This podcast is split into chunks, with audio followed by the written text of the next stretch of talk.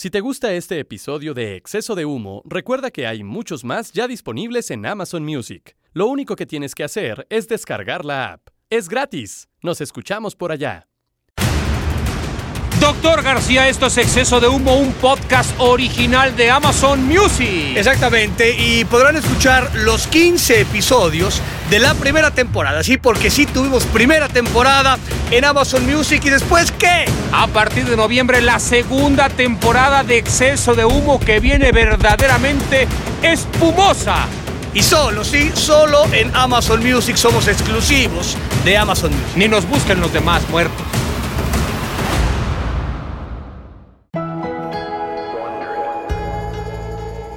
Más fuertes que el olor del metro un viernes a las 7 de la tarde. Más brillantes que la plancha del Zócalo en una celebración del grito de independencia. Y más largos que la avenida Insurgentes. Ya llegaron a la cabina de exceso de humo. Los héroes de la comunicación y la verdad deportiva.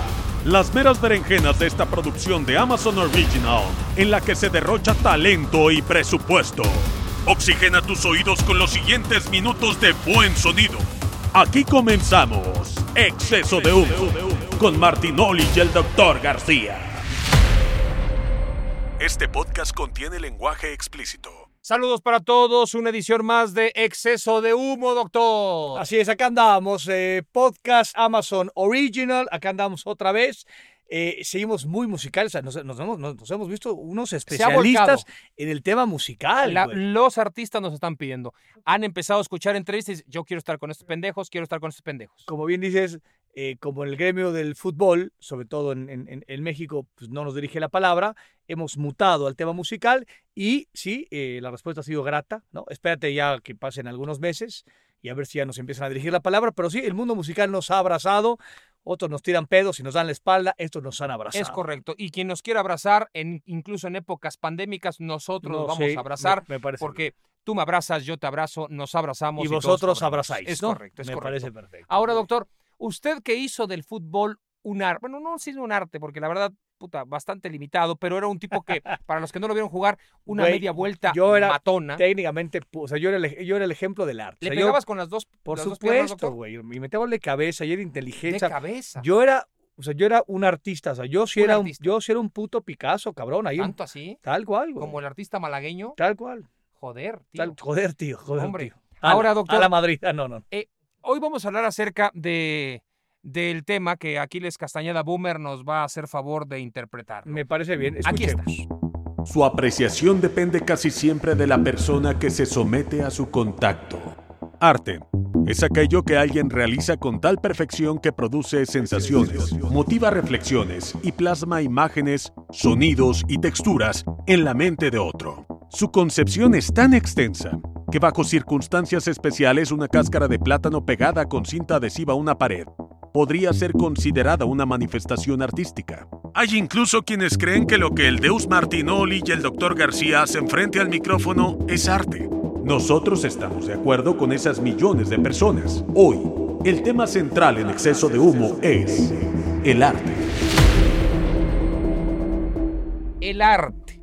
Y no vamos a ir con la bajeza tradicional que usted incluso en varias ocasiones ha llegado Yo a utilizar en- dicho, en, sí. en- en transmisiones en vivo de, No, no, no. de tu arte, mi arte, pues mi arte. O sea, ya sabes. Aquí esa estamos a otro gatez. nivel, güey. Estamos, estamos con nivel. Amazon, ¿no? Podcast, puta, con ar- artistas este, increíbles, invitados, puta, de altísimos vuelos. Estoy de acuerdo. Vamos a levantar un poco el debate. Tema ar- artesano, artesanal.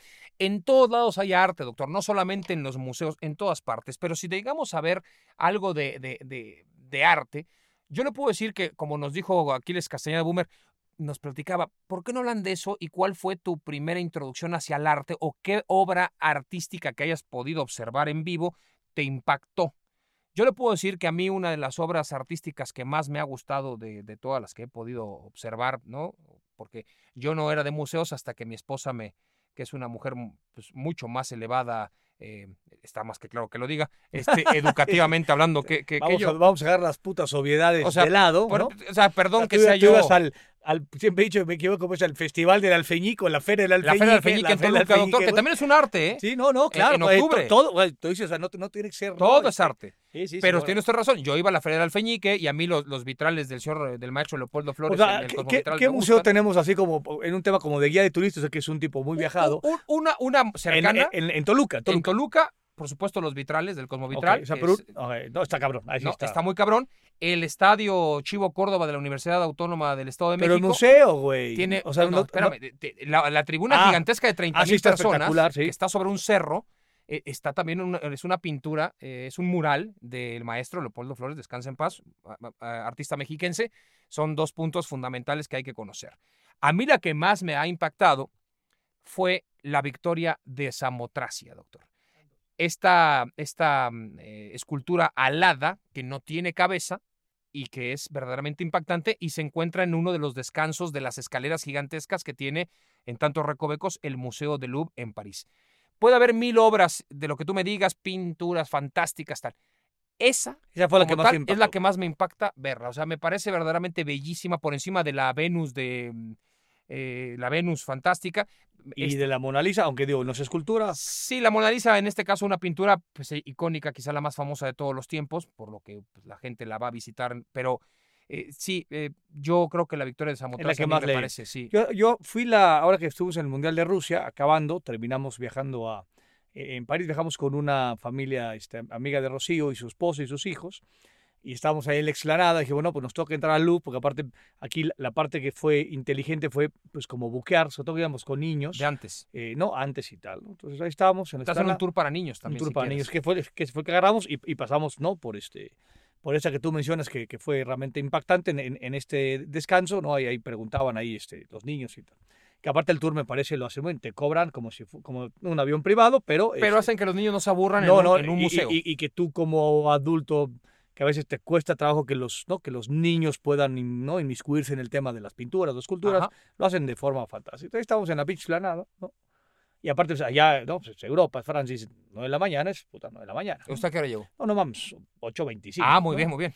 Entonces estamos en la puta explanada, íbamos, veníamos, ¿no? no A la pirámide, No. la chingada. la pirámide de vuelta, la chingada, tal. este, No, el puñetas ese se había equivocado. Era el otro día, ¿no? Estuvimos Ah, una pinche joya. una cosa increíble. Pero ya luego, luego entramos eh, y tuve la fortuna del tema de la Mona Lisa. Había mucha gente, mucha gente. ¿no? Pero este, logramos ahí, ¿no? Meternos ahí con los niños hasta, hasta adelante y luego les hacen ¿no? una, una pintura interesante ahí de la Mona Lisa, los ponen ahí a pintar y, y demás cosas. O sea, me, me- me gustó mucho el, el asunto.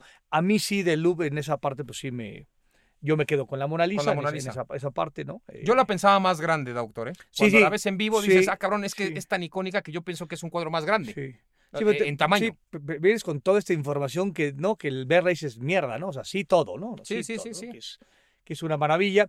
Yo en, en esta parte de, cuando viví en España, digo, aquí en la Ciudad de México, el, el Museo de Antropología, que aparte ibas como un tema, cuando me llevaron la primera vez en la escuela y, y- y sí quedé realmente impactado. Usted sabe que su representante, el muerto de Maciel, a los 40 años no conoce el museo. Se dice ultramexicano, no conoce el Museo de Pero Antropología. digo, o sea, que, que tampoco estamos hablando del museo de, de- de antología, ¿no? O sea, que sea el museo. porque es un aparte- museo de la puta madre, sí, doctor. sí, sí, que, que se ha quedado un poco Pero tiene unas dimensiones fantásticas Sí, y tiene cosas se, ha- se ha geniales. quedado, se ha quedado viejo, ¿no? Este, en- no, en, no en la la obra. cascada, doctor, Sí, que no, tienes no, que te no, o sea, el lugar. Y aparte este puñetas, porque nuestro, nuestro representante, productor lo que sea, socio, porque el momento aquí dice, o sea, se va, se va a comer con Paul Delgadillo, un árbitro, exárbitro a mexicano. restaurantes de Polanco a mamonear. ¿Por qué carajo? Porque te queda dos pasos, cabrón, ¿no? Puedes ir, ¿no? Al Museo de Antropología. Dice que va a ir hoy. Muy bien, me parece fantástico. Y luego yo me tocó esta época de, de ir, eh, de vivir en España, que estuvo muy cagado. Y entonces me fue a visitar mucha gente. Sí. Muchas novias, muchas que no eran mis novias, y las hice mis novias, ¿no? ¿A- a ¿Cómo está ese tema? Pues no sé, no sé. Ok, muy bien, muy bien. Este, ¿Tuvo mucho romance frenético en España? Sí, sí, y de, de, de ahí, o sea, oriundo y de importación. Ah, o sea, de, de, sí, de importación porque yo estaba Sí, en sí, España. usted estaba en sí, España, cualquier persona que venga es se- importante. Se, importa, ¿no? Sí. Y bueno, y fueron mis tíos y mis papás y, y mi hermana, o sea, iba mucha gente, ¿no? Madrid era un lugar de, no es que quedara a la vuelta de la esquina, pero pues durante dos años tuve la fortuna de que fue mucha gente querida, ¿no? A, a verme, entonces me, me volví el puto guía de turistas del Museo del Prado, ¿no? Entonces, Claro. eh, eh, eh, todo lo que amaba yo el Museo del Prado me cagó cagando, ¿no? O sea, puta La maja desnuda, doctor. Y, y luego lo que sí disfrutaba mucho era pues, el Guernica, que está en la Reina Sofía. En la ¿no? Reina Sofía, que Que es un museo mucho más pequeño. Mucho, sí, sí, que es como.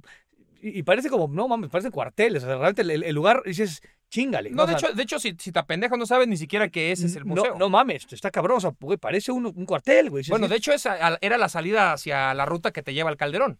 Ah, claro, Por ahí sí, avanzas por ahí y luego a la derecha sí, sales cual, sí, directo al Calderón. Tal cual. Y este, es, es, es, a mí el Guernica decía yo, y lo fui a ver muchas veces, y ahora volví a ir después del Mundial, también pasamos a el Reina Sofía, y vas con un, ¿no? Y ese sí como que cumple todas las expectativas de lo que yo hace mucho no había ido, ¿no? O sea, hubo una época que sí lo fui a ver seguidón, digo, porque vivía ahí, ¿no? Y esa dices, chingale, o sea, sí, no. o sea, le ves, le- como es una obra tan grande, porque ese sí es un mural, Sí, sí, que esa, esa, esa parte ayuda. o sea, pero siempre le ves cosas distintas ahora, Sí, sí, descubres pero- otras cosas que no habías no descubierto. mames, ¿no? O sea, antes. Y, y entonces, bueno, vas con los niños, entonces hay que pasar como más, más menos este. No te rápido. dejan sacar fotos. No sé, si esa es una más. Y ya sabes que el pinche Mexican style, No, ¿no? pues sacas ahí. No, va, porque aparte pues, hay, hay como guardias en algunos cuartos, pero en algunos cuartos no hay, ahí, ahí hay a huevo. Y pues no, pues, no puede ser el pinche, no puede ser el pinche canela, sacar el celular, hacerlo así, ¿no? Es una puta gatada. Como Oye, tal, pues le ¿no? digo, quiero sacar una foto, no lo voy a rayar, Sí, cabrón, ¿no? sí, O sea, sí, sí, sí, pero, o sea, reglas son reglas. Pero esa parte, o sea, a mí el Museo del Prado me, me- me gustaba también, es, es un museo viejo, ¿no? O sea, hay unas obras fantásticas, Hay mucha obra, obra oscura, doctor Sí. Goya. sí, pero es este, pero el lugar tampoco, o sea, el lugar es, es inquietante, o sea, el lugar no es lindo como tal, o sea, el, el loop, el loop mames, ¿no? O sea, dices, güey, las obras son una locura, pero el pinche lugar también dices, o sea, tiene como que esta parte em- empatada. Y tanto el Prado como el Reina Sofía son, este, son lugares feos, pero pues hay, hay obras chingonas. Y ahí me acuerdo, o sea, no es que fue mi primer contacto con el arte, pero fui como un, o sea, acabé siendo como el guía de, era, güey, a huevo el Museo del Prado, porque tenemos que ir al museo. Y aparte el Museo del Prado nunca te lo puedes echar en un puto día, no hay No, forma no, no, es alguna, que ¿no? O hay sea, museos que no. no hay manera. No, O sea, no. digo, el si tampoco, ¿no? bien, no, no, no, hay muchos museos en el mundo que tú no Que puedes. no puedes, que no hay forma alguna yo, de- yo soy de la idea, yo desde que pues, te- tenemos hijas y mi, mi- mi esposa siempre vamos a un museo, siempre, invariablemente que vamos a una ciudad vamos a un museo.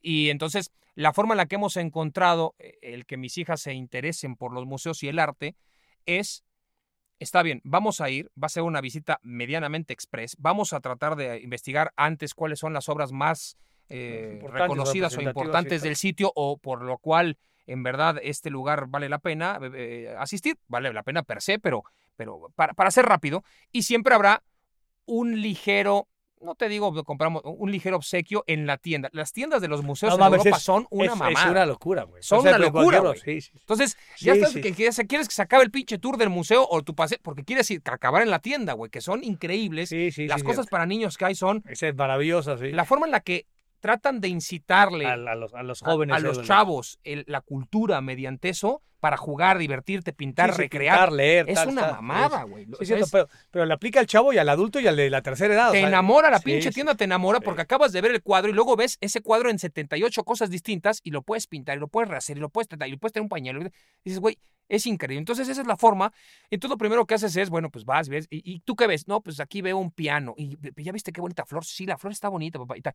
y aunque yo tampoco entiendo de arte, pero pues yo voy y es como, como los vinos, me decía Don Lama.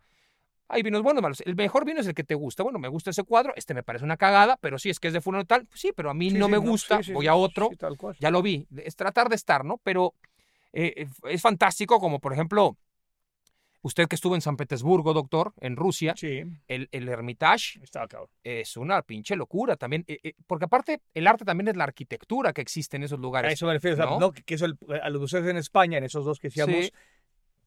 Tenían que hacer algo al respecto. Sé que está cabrón. lo- Sí, se, sí, se sí. dice, le pasa al Museo de Antropología, la obra no mames, pero dices el lugar puta madre.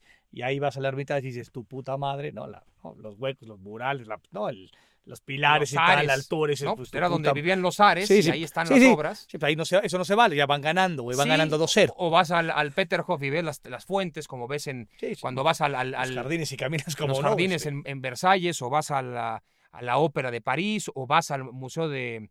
Eh, vas al Bellas Artes en México. O sea, son lugares muy icónicos que el arte se ve en cualquier lado. Lo platicábamos eh, eh, por supuesto, hay edificios en, la- en el centro de la Ciudad de México que existen, los centros históricos de Morelia, de Oaxaca, de Puebla, eh, de Querétaro, de San Luis, de Zacatecas. Zacatecas, no me lindo, chingues, o sea, la callejoneada. eh, hay unas cosas verdaderamente fantásticas que no solamente tienen que estar plasmadas por un artista, sino que pueden ser construcciones Sí, sí, sí, verdaderamente parte, de la ciudad, digamos, parte de la ciudad. Sí, eso, eso vale muchísimo la pena el conocer. ¿Se acuerda usted, por ejemplo, Chicago? En Chicago, eh, digamos, Chicago tuvo un gran incendio y tal, pero de pronto haces el tour por el río Chicago, que es el que da al lago Michigan, y puede ser un tour de una hora y te van explicando las distintas fachadas y los distintos estilos para construcción que tuvo esa ciudad. Y también es verdaderamente increíble, güey, ¿no? O sea, no tienes que estar en una ciudad tú súper vieja. Por donde entra el aire y demás, el Parque Millennium como tal, que luego hacen Eh. unos pinches conciertos en, los- en el jardín, ¿no? El frijolote ese, el doctor, que tiene. chícharo ese o frijol espantoso, ¿no? Eh. Digo, no está espantoso, se toma la foto. Sí, es cierto, la, fu- la fuente esa, ¿no? La Con fuente. las pintadas. tal. Sí, es, es, es- digamos, el arte está en todas partes y el doctor García, que era un artista eh, de- del fútbol, Yo, de- déjeme le cuento Sí. mi, mi un- mi único intento de arte. Yo no sé si lo he contado esta anécdota. Estaba yo en el Atlético de Madrid y me acuerdo fuimos, no sé si fue, no me acuerdo, ya sé que tengo muy mala memoria, pero ese fue el primero o segundo año. Debe ser, debe ser ya como cercano al final del segundo año. Eh, no sé si, sí, porque ya venía el, el Mundial. Sí, por ahí, ¿no? Ya sabes, marzo, pre- no, marzo, febrero antes del Mundial. Segundo año en el Atlético de Madrid. Me acuerdo que voy con José Manuel Sanz al restaurante La Bola, sí, que daban el cocido madrileño, que te cagabas, porque luego aparte te daban el caldo, el caldo del cocido solo, sí, y luego si te querías chingar el cocido estaba bien. Un pinche, una cosa increíble. una bomba. no, una, una delicia este, increíble, ¿no? Entonces me le planto así, le digo, ya no quiero vivir en casa de Hugo Sánchez. Yo viví en casa de Hugo Sánchez, en el, ahí en, en Majadahonda, cerca de Mafre. Hoy ahí entré en el Atlético de Madrid. En esa época decías, chocas con Mafre y a la derecha porque no había nada más que Mafre, ¿no? Sí, Ahora ya hay, pues ya es una pinche ciudad. Y le dije, ya no quiero vivir allá, me voy a venir a vivir aquí a Madrid. Voy a vivir en una buhardilla, o sea, en, una, en un pinche, este, un- en un en, tapanco, en un diván. en un, en un diván, en sí, un tapanco En un tapanco. y quiero que me compres, bueno, pues el manejado de Milana, quiero que me compres un este caballete, Ca- caballete, caballete. exactamente. Entonces, le digo- doctor, ¿usted qué quiero- decía tú un caballete? yo le digo, a ver, Sanz, ya no quiero vivir en casa de Hugo Sánchez, ya no quiero jugar fútbol, ya no quiero jugar fútbol, quiero que me compres un caballete ¿no? y unas pinch- unos pinch pinceles y voy a vivir para pintar. O sea, usted casi- debe ser Picasso. Casi se mete el pinche hacia el cocido y la madre. Inteligentemente me dijo, sí, sí, sí. O sea, no, no, No, no te dijo no de tal, entrada. O sea, no, no, no empezó a entrar este, ¿no? Eras un chamaco de 24 años. Sí, sí. Me acuerdo que le hablé a mis papás y la madre estaba, ¿no?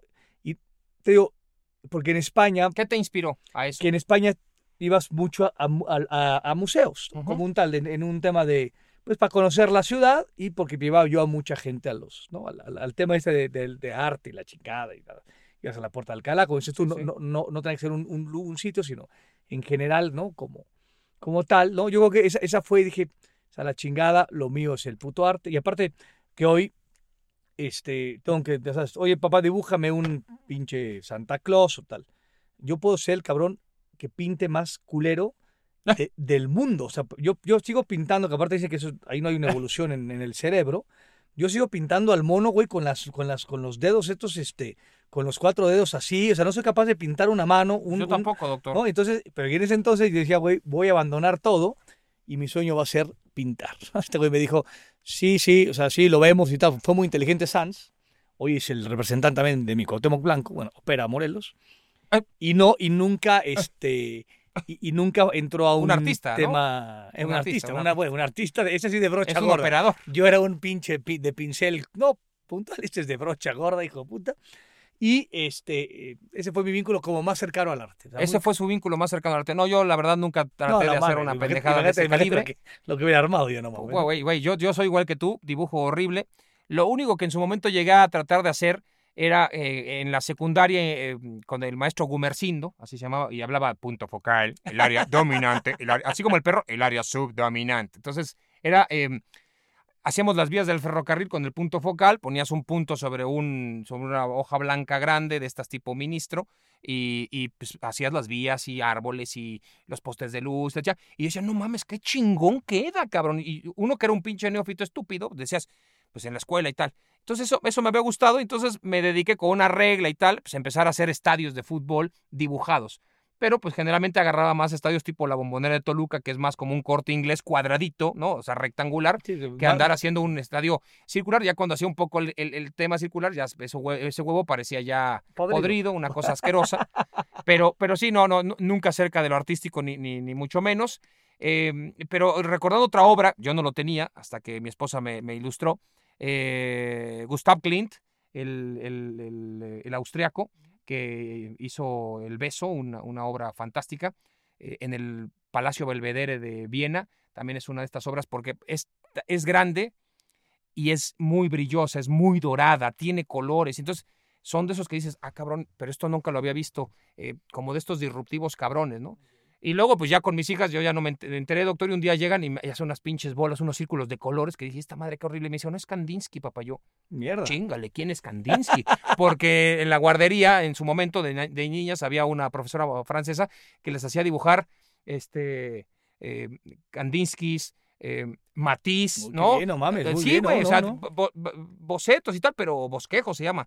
Pero, pero, no mames, era impactante. Y yo decía, chingale, güey, qué puto inculto soy, que no sé nada. Y mi hija de cuatro meses, sí es Kandinsky, papá. Yo, luego ya fui y dije, ¿quién es Kandinsky, cabrón? Entonces ya buscando, sí, claro. Y sí, te, te da sus cosas, güey, ¿no? Obvio, güey. La incultura es terrible, doctor. Pero bueno, hoy tenemos la ventaja de que podemos entrar en tantas y tantas páginas de internet para observar arte y artistas. En la cancha de fútbol, doctor García, ¿quiénes lo sorprendieron como un artista? Pero no vayamos al cliché de Maradona y Pelé cuando lo vi. Ah, no, no, no. no. Artistas que usted decía, por ejemplo, yo le decía a uno, Laudrup.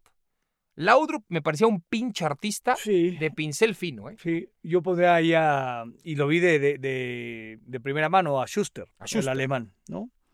Porque aparte era o sea, un alemán muy alto, incluso tenía una bronca en la rodilla, entonces era, era tosco y este no, no corría tan bien y la madre tal, pero agarraba la pinche pelota y era una cosa, este, o sea, es- este güey no se la quita a nadie, no se equivoca en un pase, pasa a 60 metros, pase a 30, izquierda, derecha, ¿no? O sea, iba algo similar a Zidane, guardando por supuesto la distancia con Zidane, eh, iba a contrarritmo, ¿no? O sea, sie- siempre iba a un ritmo, si era más rápido todo, él iba más lento, si, era muy lento todo, él iba más rápido, o sea, era como un, o sea, levitaba, ¿no? O sea, el güey decía, no, no sabes si estaba corriendo y estaba tocando el pasto. Pues, eh, Me llamaba muchísimo la, atención, o sea, tuve muchos jugadores, ¿no? Compañeros, eh, eh, ¿no? Con grandísimas capacidades, Benjamín Galindo y tal, pero este, o sea, yo tuve que elegir a un tipo con el cual, ¿no? Compartí un vestidor y, y lo pude ver, ¿no? Este, entrenando y en el rondo y en los interescuadras y en los tiros a gol y en las diagonales y tal, ese lo vi de primera mano y,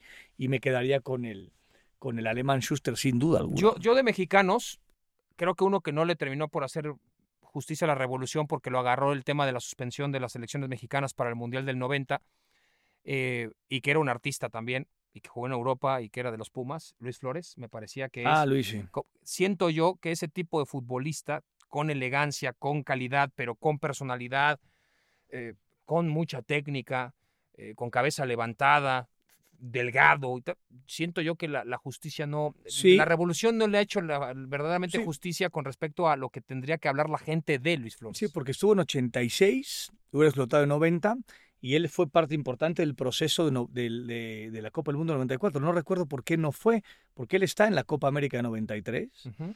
él está en las eliminatorias, más en el triunfo de Juega cuatro, con el 15. jugaba con el 15, ¿no? Es más, toda la eliminatoria, el güey jugaba aquí de número 10, con el Ujú. 15, pero jugaba de número 10, ¿no? Jugaban todos y él jugaba, él, él era el medio ofensivo, digamos, de esa... Personalidad, ¿no? También.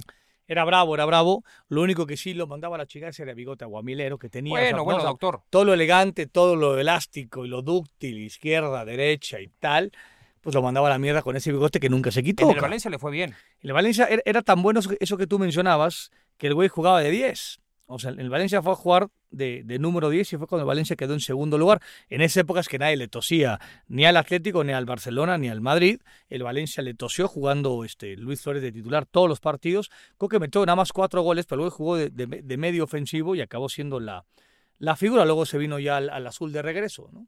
En, en Gijón, si el güey metió 15 goles, hay que meter 15 goles en el Sporting de Gijón, cabrón. en el Molinón. Deben ser como 50 en cualquier equipo en natural.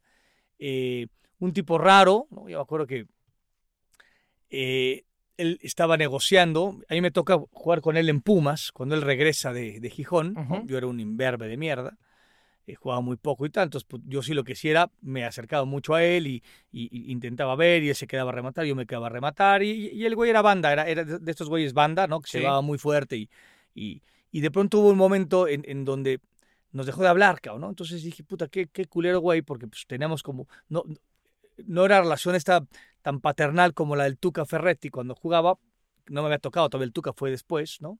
Eh, pero era, una relación banda, o sea, que nos dábamos fuerte y tal, Sí. y de pronto, pum, la, la cortó, porque el güey estaba, eh, entró en problemáticas con la directiva de Pumas, porque estaba negociando su pase al, al Valencia y, y demás cuestiones, y, y luego tiempo después tuve la fortuna de decirle, porque es un cuate al cual quiero muchísimo, le dije, o sea, tú fuiste un muy buen pedo un rato, ¿no? A, a mis inicios, y luego fuiste un culero, cabrón, o sea, me, me dejaste de hablar y este...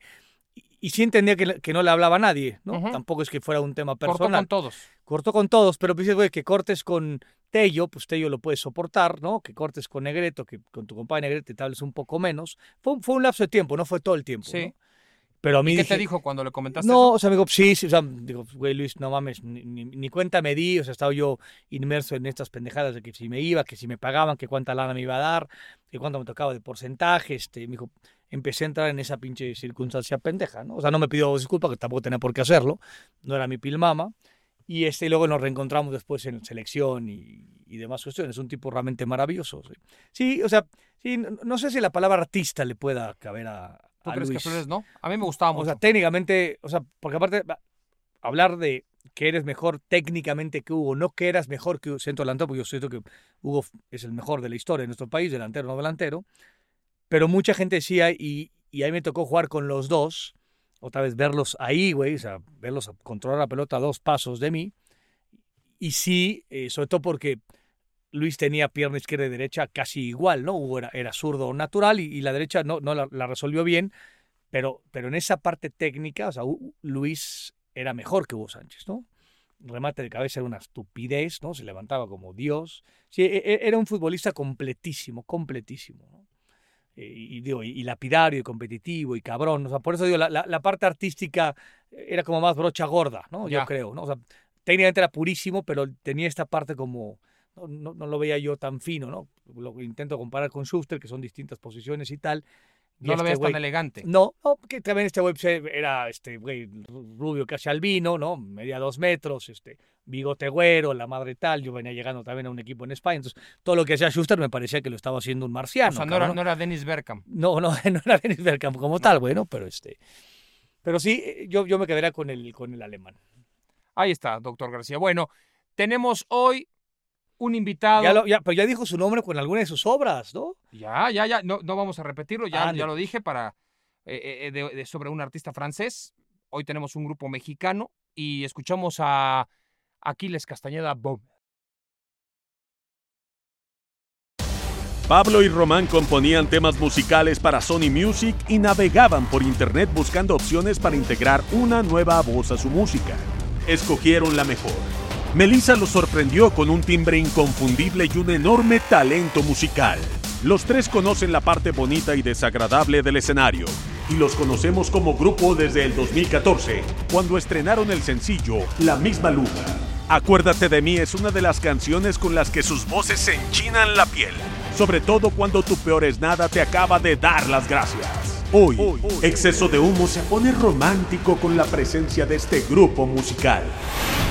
Pues ahí está, doctor García, la presentación estelar de un grupo que le está rompiendo desde hace algunos años y que la gente, la muchachada, estará contenta con nosotros, porque a pesar de su veteranía, doctor García, en vez de estar usando y escuchando a Tchaikovsky, estamos escuchando a Matiz. Me parece bien. Ahora, e- eso de la muchachada, o sea, que, que ya, ya- ya usamos cualquier palabra, muchachada. ¿No le gustó la muchachada? Me pareció realmente deleznable, ¿no? Tu, Se este, usa mucho en tribuna sudamericana, tu doctor. palabra. Si no, vamos, muchachada, la concha de tu... Ah, no, esa es otra cosa. Bueno, Estamos- eh, doctor García, salude, por favor. Estamos con eh, Matiz, miquísima eh, Melisa, Pablo, eh, Román. Muchísimas gracias por estar con nosotros. ¿Cómo, cómo están? ¿Cómo van? ¿Cómo va todo, mi Melisa? Todo va muy bien. Yo también sigo impactada con la palabra muchachada. Eh, creo que Tendrá que, ser, tendrá que ser una canción, tendrá que ser una canción. ¿Por qué no le ponen la muchachada? Hay que ser una canción. conmovió, me con aquí la sentí, ay, muchachada. este, pero todo muy bien, me da mucho gusto saludarlos, estar por acá con ustedes, echar la plática y pues nada, les mando un beso hasta allá donde están. Pablito, ¿Cómo están? Es un placer por fin eh, poder platicar con ustedes. Saben que somos las personas más fanáticas de ustedes dos del planeta. Y que es más, nosotros vamos a entrevistar a ustedes. Eh, ustedes tienen mucho más que decir, nosotros no tenemos nada de qué hablar. Este, ahorita que presentemos a Román hablamos de ese tema, desgraciado, porque llevo, eh, me has dejado abajo de 27 conciertos. Sé que en este momento de pandemia no podemos eh, ir a conciertos. Güey, me han invitado a 27 conciertos y nunca me han mandado el boleto, güey. Yo sí también. ¿Por qué no los invitas al fútbol, güey? No Igual. es cierto. Román, ¿cómo está, Román? ¿Cómo están? Yo muy feliz, de verdad, muy, muy feliz de, de estar acá. Soy muy fan de los dos, así que pues muy contentos. Eh, sí, sí lastima un poquito entrar con muchachada, como que se desenterró la palabra, pero pues bueno, vamos a seguir adelante, ¿no? Salvar esto que... que Yo era lo sé. Ahí te va, Román. Digo, para letrarte un poco, porque hoy estamos hablando de arte, es nuestro hilo conductor. La Real Academia de la Lengua Española indica muchachada, acción propia de muchachos, conjunto de muchachos. Si lo dice la Real Academia de la Lengua Española, la vamos a usar a huevo. O sea, es así no- y es así. No, no estamos tan mal. Vamos a usar muchachada, la vamos Se a usa. recuperar. Eh, Se usa. Si lo dicen los españoles, lo decimos. Pero aparte, Se qué usa. brillante. Muchachada, grupo de muchachos. O sea, lo tuyo también, o sea, va- va- van creciendo lo tuyo. ¿eh? Bueno, güey, aquí dice conjunto de muchachos, acción propia de muchachos. Y estamos con unos Patadas- muchachos. doctor. Patadas de ahogado tremenda. Tal, tal, Estoy sí, sacando sí, lo sí. que puedo. Estoy tratando de ilustrarlos, güey. Pero bueno, eh, estamos empezando bien, doctor. ¿eh? La Estamos verdad. Este, Sí, va bien, o sea, va bien, va podemos, bien. eh, podemos empezar, o sea, ¿por qué se da el, eh, o sea, cómo se juntan los tres? ¿Cómo, cómo se reúnen? ¿Por qué se reúnen? ¿Cómo? Normal no nos vayas a preguntar por qué Matiz o por qué No, no. esa, nada esa no. O sea, eh, ¿en dónde se conocen? ¿Por qué se conocen? ¿Por qué dicen, puta, pues vamos a formar un grupo? ¿Cómo fue este, este inicio? Fue, eh, Román y yo nos conocemos desde Guadalajara. Nosotros vivíamos en Guadalajara, eh, estábamos estudiando música los dos allá. Y cuando nos vinimos a la Ciudad de México, pues empezamos a escribir canciones como para otra raza, otros artistas, como en ese, ese siempre era, bueno, por lo menos en ese entonces era como de que tenías que iniciar a huevo, tenías como que si escribías canciones, era buscar hacia otra, otros artistas las grabaran. Y así empezamos como a hacer como canciones juntos, decidimos hacer un proyecto juntos eh, y buscamos a, siempre buscamos como una, una, pues una tercera parte femenina, ¿no? Como que ya había muchos duetos, ya estaba Sin Bandera, eh, Río Roma, entonces ya había varios. Entonces pensamos en eso y buscamos a, buscamos, a Melissa la encontramos por internet. Melissa tiene un canal de covers eh, en YouTube que se llama Melissa Eureka, eh, con su culele, y ella tenía una, una, un cover de, de Carlos Rivera, que es gran amigo tuyo, me imagino. No, no, no, Que- no, que no, no, mío, creo mío, que- mío no, güey. Lo sacamos de Guamantla y lo llevamos Dale. al estrellato, ahí en la academia. Creo que de Carlos Guerrero, porque está, Carlos Guerrero está enamorado de Cinta, entonces creo que son amigos. No, no eran vecinos. Carlos el Warrior y él eran vecinos, Ok, se cruzaban ahí en el pasillo. Pero bueno, es otro tema. Y entonces, ¿qué? O sea, le, marca, le marcaste a Melissa, le dijiste, güey, somos dos pinches románticos empedernidos, vente para acá, mi Melissa. ¿O cómo estuvo? Básicamente, básicamente, la verdad que nos la mandó, te digo, fue Carlitos, y, y le escribimos, dijimos, oye, este, pues te estamos haciendo un proyecto, y al principio ella como que no nos creyó mucho, obviamente creo que es, era lo, lo natural, no creo, ¿no? Y, y dio, la, dio la suerte que, que Carlitos Rivera eh, tenía un concierto en, en Tijuana, eh, eh, eh, Román y Melissa son de Mexicali, y le invitó y me dijo, oye, güey, pues le dije, oye, Carlitos, pues no, no me está creyendo, cree que todo esto es falso. Y entonces Carlitos le invitó, la, la, la, invitó a, Tijuana y ya vio como que él dijo, no, güey, si, si es verdad, si, si, si existe una compañía que se llama Sony Music y estos dos güeyes están allá. Entonces a partir de ahí fue y empezamos, se vino a México a hacer una, una, una prueba, como que cantamos ante, ante David, nuestro manager y la compañía. Y de ahí ya empezamos a hacer canciones y hoy somos esto. Eh, de Mexicali, doctor Cachanillas, ¿no? Básicamente, eh, para la gente que vamos a toda Latinoamérica, rápidamente, antes de seguir con esta historia tan fantástica que nos están eh, decretando, doctor, eh, si yo voy a Mexicali, aparte de llevarme un pinche ventilador y unos cuantos hielos encima, ¿qué, qué es lo que tengo que hacer y dónde no me tengo que parar? Porque eh, eso de vivir arriba de 40 grados centígrados, eh, ¿cómo se hace? ¿Cómo se hace? No tengo que salir En nunca. la banqueta, por ejemplo, no te paras en la banqueta. No salgas del hotel. O sea, entonces no voy. Sí, sal- sales del hotel a comer comida china, porque la comida china es la típica de la ciudad. Hay demasiados chinos ahí. Entonces, eh, vas, comes comida china, te regresas al hotel, sales, comes tacos de carne asada, regresas al hotel y así. Ah, pues a toda madre. No, pues está muy, está muy lúdico, ¿no? O sea, eso está, está Muchas, padre. hay muchas cosas que hacer, no sabes. Sí. No, realmente no hay mucho que hacer. Hace mucho calor, pero por ejemplo, ahorita yo acabo de regresar y hace mucho frío porque es así un desierto de esos, de esos desiertos que en los inviernos también son de que duelen los huesos. Entonces, sí, básicamente tú no existes en la naturaleza. Tú no, o sea, tú vas de, tu, de la puerta de tu casa a la puerta de tu carro y al revés. Este, no caminas, nadie camina, nadie. O sea, ni dos cuadras, no existe. No. Oh, se está toda madre. Es, fue una necedad, fue una, Una gran necedad. ciudad para vivir, una gran ciudad para Fue vivir. una necedad hacer una ciudad ahí, todos saben. O sea, nos hemos cuestionado como, ¿por qué? sí, ¿Por no, qué no. vivimos ahí? ¿Por No qué viven ahí todas las personas que viven ahí? ¿Por qué?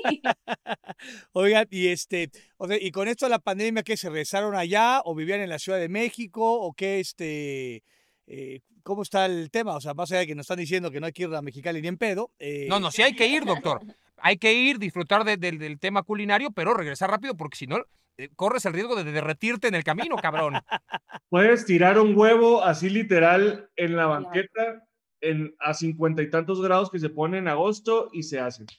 Así de Oye. ¿cuánto, ¿cuánto tiempo llevan juntos, Melissa? Tenemos siete, casi, no, ya siete años juntos. Siete, años. Es un, e- e- es un mundo... El la- séptimo año es el más bravo, Sí, doctor, sí. acuérdese. ¿eh? Dime la vida, los matrimonios, güey, normalmente, ¿no? Combina con COVID. El doctor que ha tronado 20 matrimonios, imagínate, no llegó No, ni a los o sea, meses el aquí La cabrón. ventaja que yo tenía con los, con los matrimonios es que los primeros dos no llegué ni al año, entonces ahí nunca llegué al séptimo, güey. Entonces no, no conocí esa franja. Lo tuyo era el séptimo día, güey. Es el séptimo día, sí. Oye, y, y Melissa, y, y- y no se han peleado, o sea, porque aparte uno, uno supondría, ustedes son, son artistas y, y este güey y yo, pues estamos, o sea, el- Somos el- otro tipo de artistas, el, vínculo con el arte y esta parte de sensibilidad y emociones, pues nos vieron para otra cosa, no, no en ese sentido. Y, y uno de pronto a la distancia dice, puta, pues ve, el, el artista es mucho más sensible, de pronto es este, eh, y a veces, no, más mamón, pero el, el- el- ambiente y el glamour y, y- y las cámaras y, y las grabaciones y los conciertos y tal, no se han peleado nunca, se pelean. eh, Em, ¿Cómo sí. se llevan? O sea, no nos peleamos a muerte, nunca nos hemos peleado de una manera así horrible, pero obviamente, como en todo y siendo seres sensibles, como bien lo sabes, y siendo además, no sé, es que como grupo, pues tenemos que tomar un montón de decisiones en conjunto. Somos una pequeña familia, somos un pequeño conducto. Entonces, ahí es cuando de repente como que, es que yo no quiero, pero es que yo sí, pero... mm, mm". Y si le sumas, por ejemplo, que yo no haya comido, es letal. O si Román no haya dormido, es letal. Entonces, sí, sí hay disgustos, no es grave, nunca ha sido grave, creo que siempre hemos tenido la, la posibilidad de hablar las cosas y como de seguir, porque creo que también los tres tenemos una visión muy clara de hacia dónde queremos ir, de la música que queremos hacer, eh, y eso ha sido de verdad una de las bendiciones más grandes, y mucha comunicación, eh, y mucho respeto, y sobre todo que creo que los tres nos admiramos un montón. Este, y creo que eso también facilita, como que no desacreditas la opinión del otro y eso creo que tiene mucha importancia la admiración en un grupo musical, así como en cualquier relación humana interpersonal. Ya está anotando Luis García todos los consejos. Todo, todo. Ahora, No, no, no, o sea, en mayúsculas, me- sí, Esta parte de, de Melissa acaba de, darme un pinche diván, se lo voy a dar No, a mis hijos. muy bien. Muy bien, Melissa, eh, la verdad, no, muy y bien. espérese, doctor, porque... una fie- O sea, la, la mente brillante de este grupo, de este par de güeyes es Melissa. No, pero ¿en qué momento me le quedó la duda? No, porque aparte Pero te doy una cosa. testosterona- Testosterona tenían que compensar. Nosotros tenemos mucha experiencia, Melissa, en la vida, ¿no? El doctor ni qué decir, ¿no? Con todo lo que ha vivido, este, una cosa verdaderamente dantesca, pero eh, yo les quiero decir a Román y a Pablo que si no se han dado cuenta, se vayan dando. En la historia de los grupos musicales en donde la vocalista es una dama, la estrella termina siendo la dama y ustedes se van a ir a la miércoles. O sea, ustedes no van a existir más. En Mecano, en Ole Ole, en Velanova, en Playa Limbo, donde hay una dama y los demás tocan.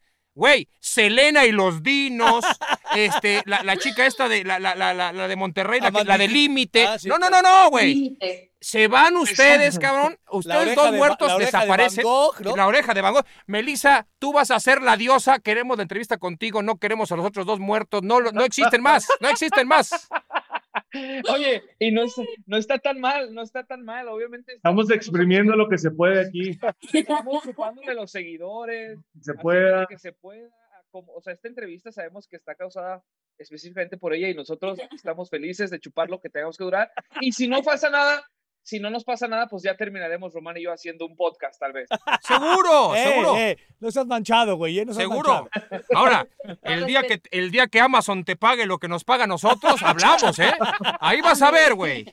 Ay, qué concierto en el auditorio y qué la chingada. Vas a ver lo que es esto de amar la tremolina cuando llegues a Madrid. Pero bueno, eso es otro y, y tema. hablando en serio, digo, porque aparte de, pronto uno podría parecer que no, lo, lo ve en las películas y, y es cierto que ha sucedido que, que, los grupos en algún momento se desmembran y, cambian y vuelan. ¿A- ¿Alguien de pronto los ha tocado diciendo, oye, pues vente acá, yo quiero que seas solista y, demás? O sea, como ha, ha habido intentos, digamos, de, de separarlos, no, no de ustedes tres, ¿no? Porque se percibe que están sumamente unidos, pero ha habido gente que digan, oye, pues me, me lates más que vengas como solista. Yo acabo de ver en Facebook una publicación del manager de un artista que se salió de un grupo llamado. Di el nombre, di el Ya nombre. dilo. Bueno, vi el, el manager de, de Samo, este, escribió en una publicación así como, alguien compartió algo de Matiz, él, él, él puso, qué increíble la muchacha, cuánto avance, eh, debería ser solista. Y yo así como de, brother, ¿quieres separar otro grupo, carnal? No, ¿No te bastó? ¿No te bastó con Camila? Ya, bueno, es así, güey. ¿Cómo es vamos? así. Ahora, eh, imagínate que ustedes hubieran ido a la, a la oficina de, de Leonel García y ven ahí un Pollock o un Warhol o un Renoir. O sea, se llamarían así, güey, no se llamarían Matiz. estado un poquito más difícil de pronunciar. Sí, sí, tal cual, claro. O les presentamos a Jackson Pollock, ¿no? Y chingale, güey, ¿qué es eso? ¿No? Que hubiera estado en. Sí, eso Con ustedes. Andy Sí, sí. Warhol, ¿no? Sí, ¿Qué pero es, parece, como, pero es como más rockero, o sea, suena No, más bueno, bueno, no sé, güey, Sí. porque así era, el, así era el cuadro, doctor. Oye, pero, pero ustedes saben que no, o sea, en general ha sido muy poca la gente que inmediatamente ubica el nombre Matiz con el pintor, güey. ¿En O sea, que, eh, Para que veas la pinche incultura, para que veas la incultura, papá. Es por Ha- eso han sido que muy este poquitas las entrevistas. necesario. Este capítulo es importante, por favor. Exactamente. Amigos, primero muchachada, ahora esto. Seguro. La muchachada tiene que entender que Henri Matisse es uno de los mejores pintores del, del, del- del- pues, básicamente del siglo todavía, del siglo pasado, eh, porque muere más o menos en los años 50. Es, es una, una pinche chingonería el cabrón. Cabrón, muy cabrón. Y nosotros nos, nos- siempre nos han hecho como más bien el por qué Matiz. eh, creo que, no sé, no me dejan mentir mis compañeros unas tres veces, dos o tres veces, es nada más nos han dicho, ah, por el pintor. O sea, nada que ver, o sea, nunca nos han Siempre es por el restaurante, ¿no? También, también Sí, por güey, echar las quesadillas, güey. A mí no tocó en Guadalajara, estaba el Matiz en Guadalajara y era, estuvo, cuando yo jugaba con las Chivas, ahí estaba el restaurante Matiz. Hay uno en, en La Condesa, otro Sí, había sí, en sí. Polanco, no sé si ya lo cerraron, pero eh, ahora, eh, ¿han, han ido ustedes, eh, so- son fanáticos ya también del artista francés o no? Eh, yo no era tanto, Bueno. pero ahora a raíz de esto, pues obviamente me fijo y lo busco mucho más. Entonces le he ido agarrando de estos siete años para acá una particular afición, como puede ser. Es correcto, sí, porque hay que decirlo, Melissa, en, en, en, en la sala en donde nos recibe el día de hoy para, para platicar, eh, tiene, tiene una, una, de las, eh, eh, una de las pinturas de Matisse que está desarrollada de forma artesanal. ¿En, en, en qué, eh, Melissa? En Oaxaca, o sea, no, de verdad, sí me siento culpable, o sea, siento que... Es que ahí lo pintó.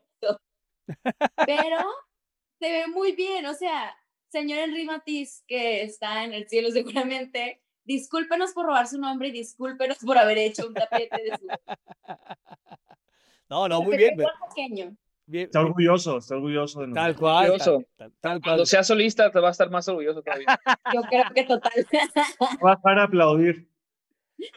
¿Y, y, y, y cuál va a ser tu nombre de solista, Melissa? Porque ya estamos separándonos. Entonces, ¿cuál va a ser tu, tu nombre de artista? Era esta, entrevista, amigos. Sí, Puse de acuerdo con ellos para decirles que que es el destino. O sea, no es que yo lo quiera. Quédate, Matiz, llévate todo de una vez. Elena lo trazó. Se le trazó el camino y tengo que hacerlo. Bueno, puede ser Melissa y los matices, ¿no? Algo así. Exacto. ¿no? Algo así. Ahí está. No importa, con que nos lleve, con que nos lleve. Güey, siempre nos pasa. Hay que contar la historia de cuando estábamos afuera del Auditorio Nacional, acabábamos de tocar y estábamos Pablo y yo en el estacionamiento con nuestras guitarras, guardándolas y de repente pasaron unos güeyes y, y dicen, ay, mira, están los coristas de Melissa. No, no, ¿dónde está tu vocalista? ¿Dónde está tu vocalista? Y todos acabamos de tocar, mamón, en el, en el auditorio. Güey, me viste tocando ahí, güey. Claro, Güey, me viste. me esforcé un chingo. Canté, canté. Todavía dices, bueno, no canta, cantó. Güey, di que no te pidieron la de tres regalos, güey, para llevarte ahí a la, a la peda, ¿no? De trío, vamos. Ah, mira, está el trío, contrátatelo, güey, ahorita ya para que se eche una hora. Hubiéramos cantado. Y peor porque éramos dos, ahí está el trío bien gordito, así que ya están los tres de una vez. ¿Quién es el requinto? Órale, cabrón. Oye, y, y- y hablando así de auditorio, ¿cuál es- ha sido el escenario más complicado en donde se han presentado y por qué? El podcast de exceso de Eh, humo. no, doctor, aquí, me está, aquí chingues. están a toda madre. ¿no? Ah, Aquí nos tienen en jaque. No, yo Mm. creo. La verdad Como es que difícil, dices. O sea, ¿dónde- buena dónde- onda. Donde hayan sufrido, donde diga, puta, la gente no está, o sea, nos está, nos está Yo- costando conectar con la gente. En Yo creo que eh, un En escenario complicado, eh, más como por lo que nosotros, para nosotros representaba, fue cuando en el 2015, año 2015, nos invitaron a cantar en los Grammys. Y nosotros había- acabamos de sacar nuestro disco, o sea, esto fue, o sea, acabamos de salir. Entonces nos invitan y la verdad, yo nunca nos he, nos he visto tan nerviosos como esa vez. Nunca nos he vuelto a ver tan nerviosos. Creo que los tres estábamos de que, o sea, Ricky Martín, Alejandro Sanz, todos sentados en primera fila. Y Will Smith enfrente de nosotros también. Will Smith. Ah, no, bueno, pues no jodas. Y eso sí estuvo complicado. O sea, salió muy bien, pero creo que Sí. sí, los nervios, creo que los tres en general, creo que también en compartir escenario con dos personas en las que confías mucho, te hace que no tengas tantos nervios. O sea, como que yo la verdad no me pongo muy nerviosa, nunca me he puesto muy nerviosa, pero ahí sí dije, híjoles, Sí que me cabrón. desafine, que me caiga, que no me acuerde la letra, que hay muchas cosas que pueden pasar en un escenario desafortunadas. Y Pablo, tú decías que, en- que en Mexicali también alguna vez. Ah, sí, uno no es tierra. no es Una vez, una vez, o sea, hemos tenido como pues, varios en los que la gente no responde como uno espera. eh, y, y, y esa vez en Mexicali, me acuerdo que estuvo bien chingón porque fuimos a las, a las ¿cómo se llama? Fiestas del Sol. Y había como 10 mil personas. De hecho, nos dijeron que habíamos sido el que más había llenado y la chingada ahí. Y madre mía, un silencio de 10 mil personas. La gente no hablaba. Era, o sea, nosotros, ¡eh! Simón, lo que sea, lo que sea. Y la gente no reaccionaba. O sea, todo el concierto la gente como que, pues no sé, como que no reaccionó, fue raro. Eh, pero, pero, pero te digo, creo que, o sea, fue, además porque creo que así, raro porque era la ciudad también, pues, de, de mis compañeros y como que uno espera más cosas tal vez en la ciudad donde estás y siempre nos pone medio nervioso ir a Mexicali.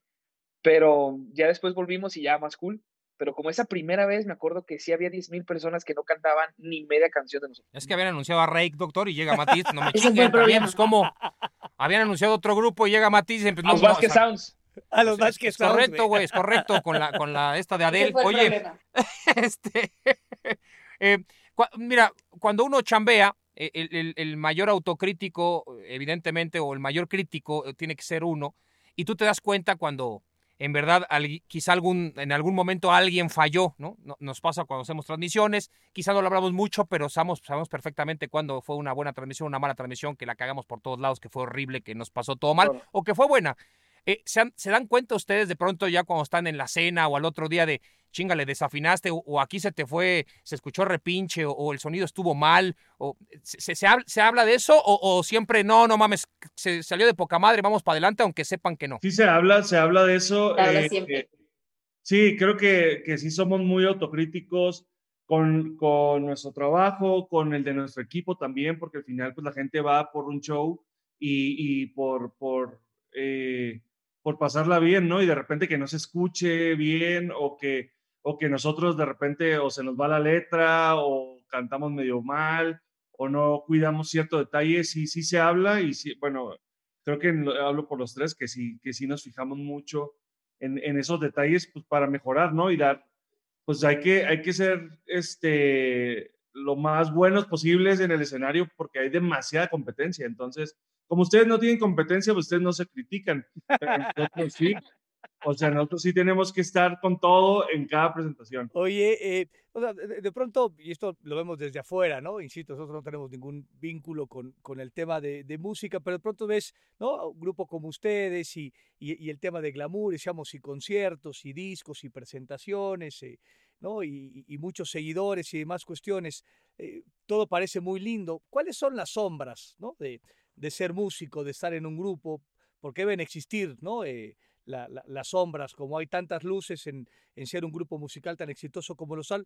cu- cuál- ¿Cuáles son las sombras, esas partes tras bambalinas que, que uno difícilmente tiene acceso a, a conocer? Pues yo creo que el estar lejos de la familia, el, el sacrificar fechas importantes, eh, yo creo que, que eso, ¿no? O sea, en nuestro caso, los tres somos de fuera, no somos de la Ciudad de México y estar viviendo acá, eh, de repente sí, sí, pues no sé, por ejemplo, te toca salirte a cierta edad, como a los 20, 20 y tantos años, y vuelves y ya tu hermano ya pegó un estirón y te perdiste cierta parte de su crecimiento o, no sé, cosas, tus papás, vuelves y cada vez están más canosillos, entonces sí, sí, sí se vuelve complicado eso, ¿no? Pero pues, pues es lo que uno eligió, entonces al final de cuentas es, es unas por otras y, y disfrutas de otra manera esos, esa- esas situaciones y esos detalles, ¿no? Ustedes son de Mexicali y tú, Pablo, eres de Hermosillo. ¿Tienen alguna rivalidad con esto de la Liga Mexicana de- del Pacífico o, o- o les vale madre hablar de béisbol o de béisbol no se habla?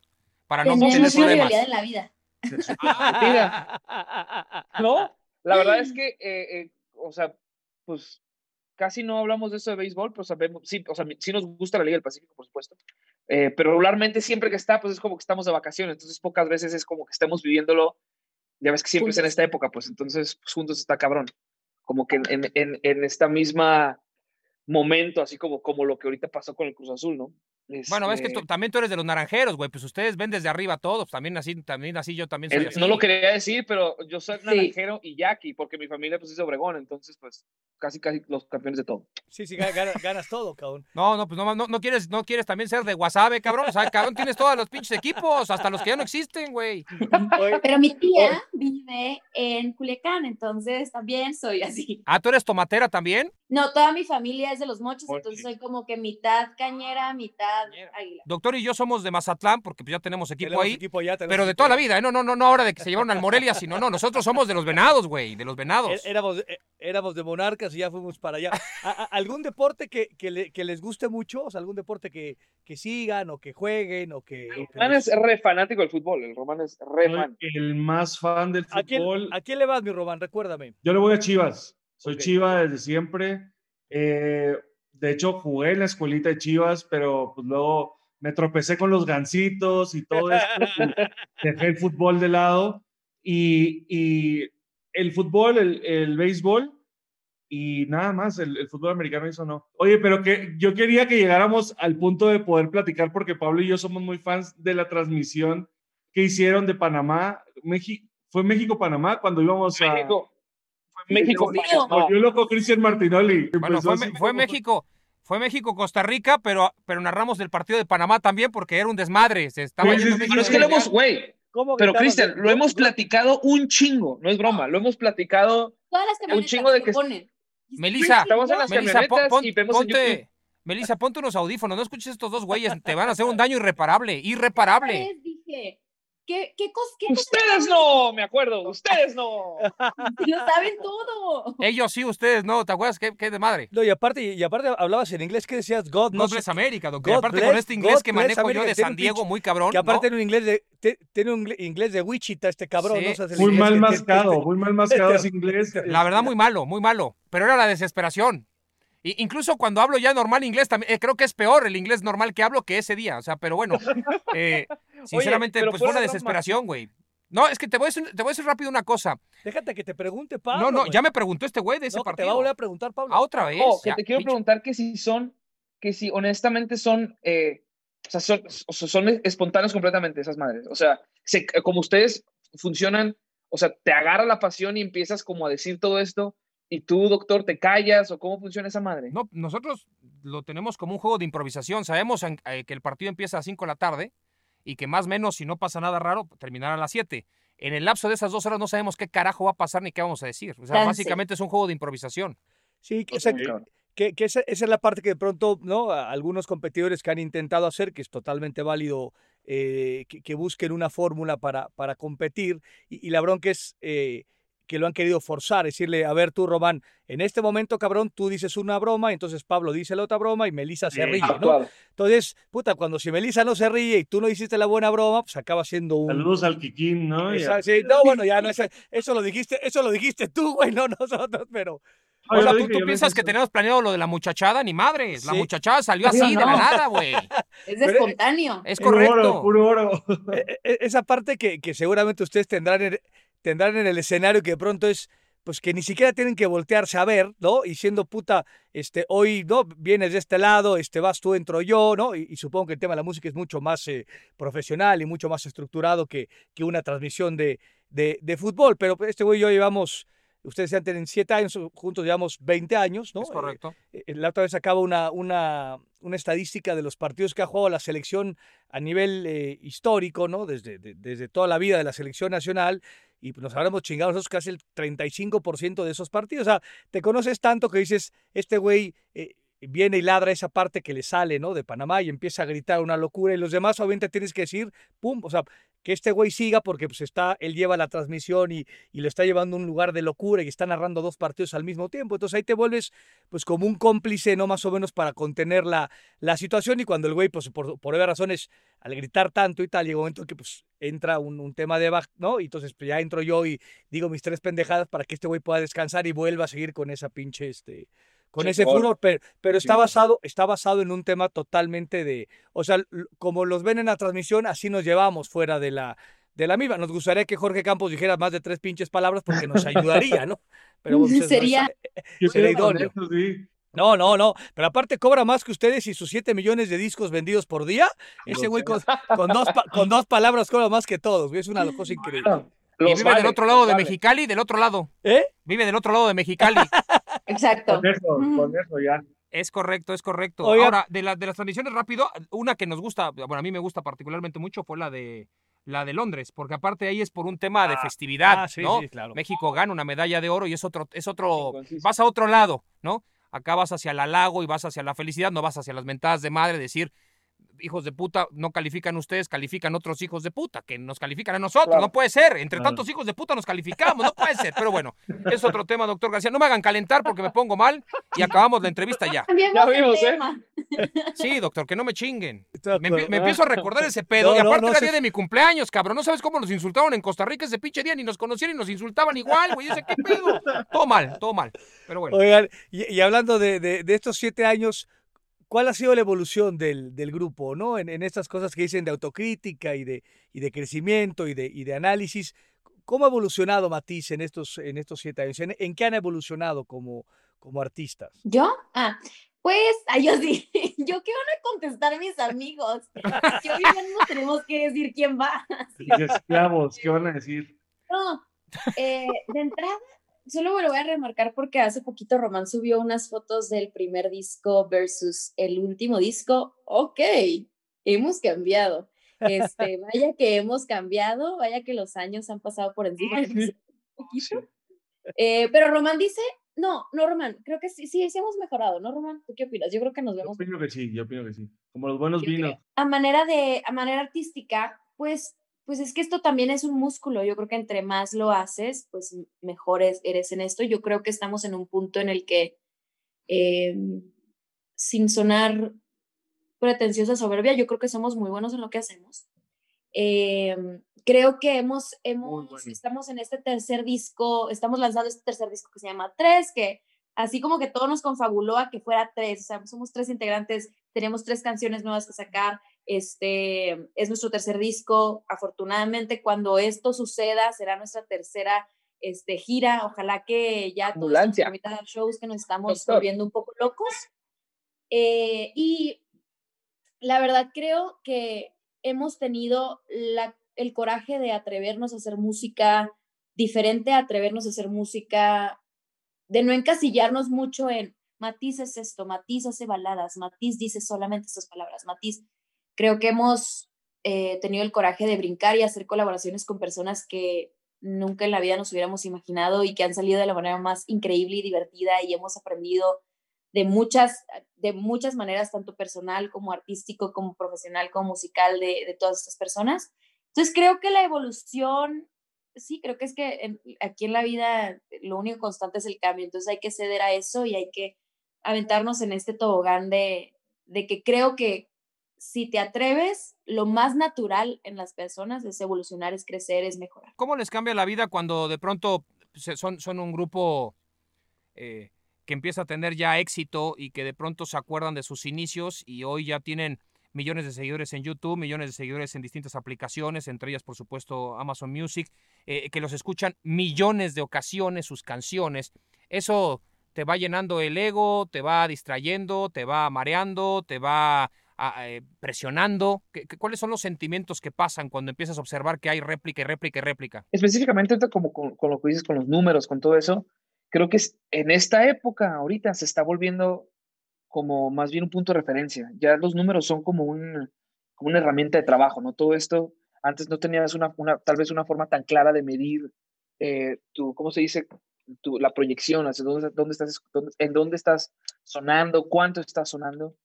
Eh, definitivamente nosotros, eh, bueno, creo que para nada lo vemos con ego, para nada lo vemos como, como con una situación de, de, de, de avalarnos hacia nosotros mismos. Más bien, creo que si hablamos específicamente, como dices, de números, de todo esto, estamos viéndolo como puntos de referencia, como, ok, eh, tenemos tanto acá, tanto acá, estamos sonando tanto acá, entonces, por ejemplo, en, en, en, Chile es uno de los, de los, países donde más sonamos.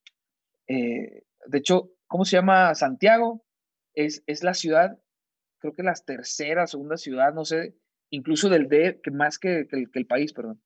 Entonces, como que ese punto de referencia nos ayuda a nosotros a poder llegar, a hablar con la compañía, con Sony con, con nuestros manes, decir, oigan, estamos sonando allá, ¿por qué no vamos y le metemos un poquito allá para poder jalar? ¿no? Creo que más bien eh, eh, todo esto que, de, números nosotros los tomamos como puntos de referencia hacia dónde podemos ir, como estrategias para poder llegar. Al final, todo lo que queremos es llegar a tocar. O sea, lo que queremos es hacer conciertos en cualquier lado. Entonces creo que estos son los puntos que tomamos nosotros. Ya, ya, ya vi a Román y a Pablo junto a Melissa con la camiseta de Alexis Sánchez, la de Arturo Vidal y la de Gary Medel. cantando. Cantando en Santiago. ¿Cachai? En eh, ¿Cachai, huevón? ¿Cachai? ¿Entendéis? ¿Cómo estáis? ¿Tan cansados, huevón? Levántense. Y ya los escucho ahí de tribuneros, porque podrían ponerse la de Colo Colo, pero hay que ponerse mejor la roja de la Nacional, doctor, ¿no? Oye, e, e, en esta parte, pues digo, yo tengo este 50 mil años, ¿no? Puedo ser el papá de los tres. de los cuatro. De los cuatro. No, no, me desintegres. Yo tampoco tanto, ah. bueno, chings. Eh, o sea, y, yo consumía la, la, música a través de, de LP, ¿no? Y de, y de, estos de 33, este, ¿no? Eh, Revolución. rayaba los discos. y el tocadiscos y tal. Hoy al artista le conviene la forma como actualmente se consume la música, o sea, a través de plataformas y, demás cuestiones. Eh, eh, el artista sale, sale favorecido, digamos, eh, con su arte, con su música, a cómo se consume hoy la, música a través, insisto, de estas plataformas. Ya, ya no vamos a comprar discos, ahora se hace a través de este tipo de cosas. ¿A ustedes como artistas es mejor ese formato? Pues yo creo que nos tocó un punto medio de como el híbrido ahí. Empezamos como normal, como venía todo con el disco, ir a hacer firmas de autógrafos, eh, disco de oro, de platino y todo eso. Y, fue mutando muy fuerte hacia el lado digital, ¿no? El, el lado digital lo que permite es, es, es que artistas que a lo mejor desde su cuarto suben un video o una canción grabada, literal, este, mucha gente sube sus, sus canciones a Amazon Music. Es correcto que, que no hay otro lugar. Me, me, me cuentan que no, no, hay otro lugar donde las puedan subir. Este, e, es más fácil que la gente te, te pueda escuchar. O sea, te vuelves más visible por, por el, la facilidad de las redes, ¿no?